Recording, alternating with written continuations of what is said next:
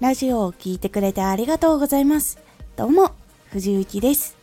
毎日16時、19時、22時に声優だった経験を活かして初心者でも発信上級者になれる情報を発信しています。さて、今回は内容のチョイスの仕方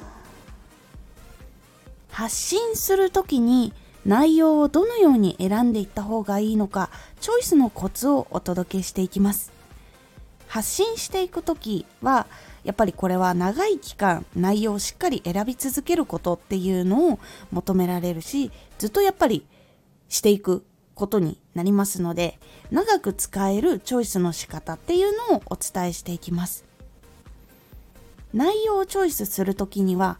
今から言う3つのポイントを守ると結構伝わりやすいとか求められていることとか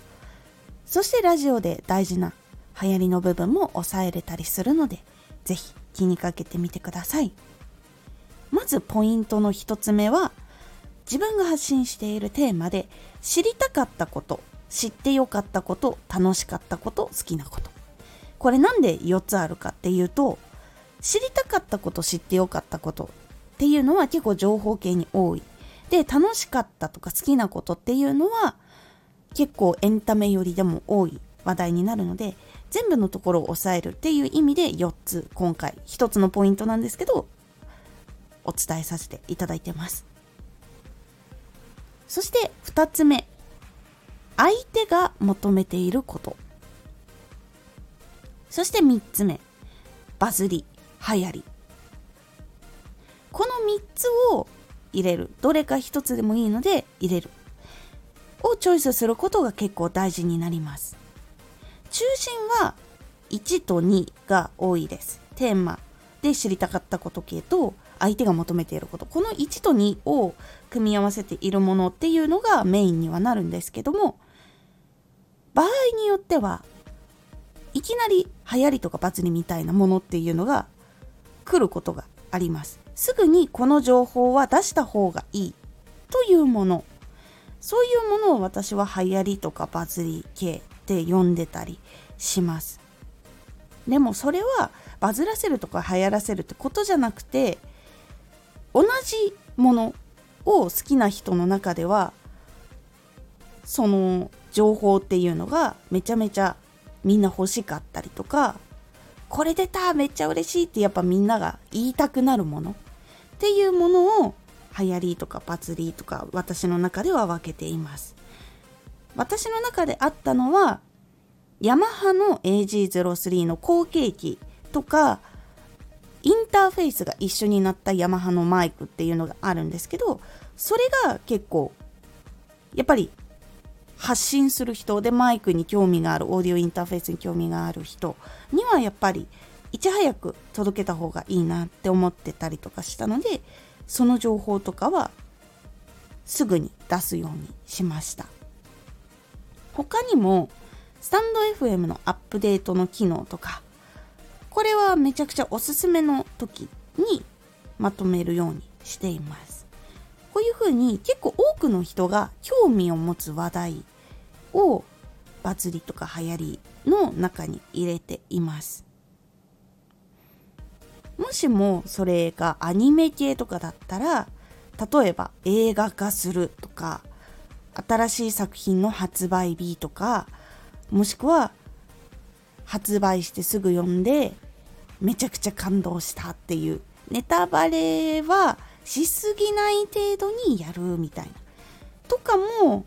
結構タイムリーな話とかがバズりとか流行り部分に入るかなと思っております。そして内容のチョイスの時に一番やっぱり使うのが1と2なので常にテーマ自分が知りたかった時って何が知りたかったかなとかこれは知ってめちゃくちゃ役に立ったなってのどういうのだったかなとかあとは楽しかっためちゃくちゃ楽しかったのってどういうことだったかなとかあとは好きなことなんでこれがめちゃくちゃ好きなのかみたいなところとか。そして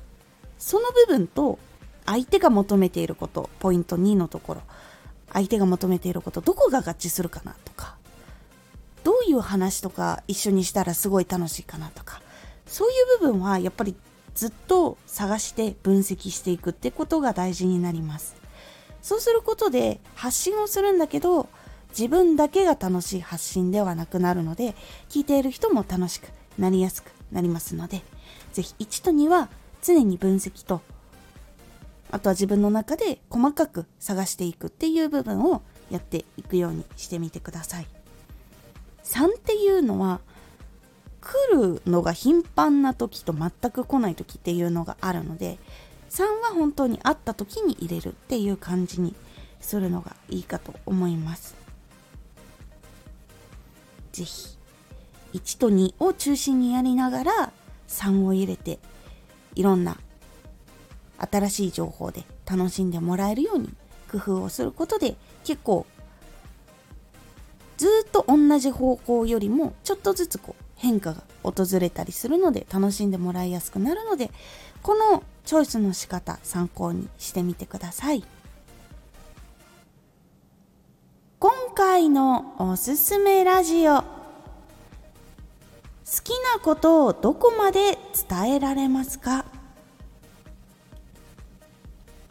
きなことっていうのは伝え続けた方がいい縁につながりやすくなります。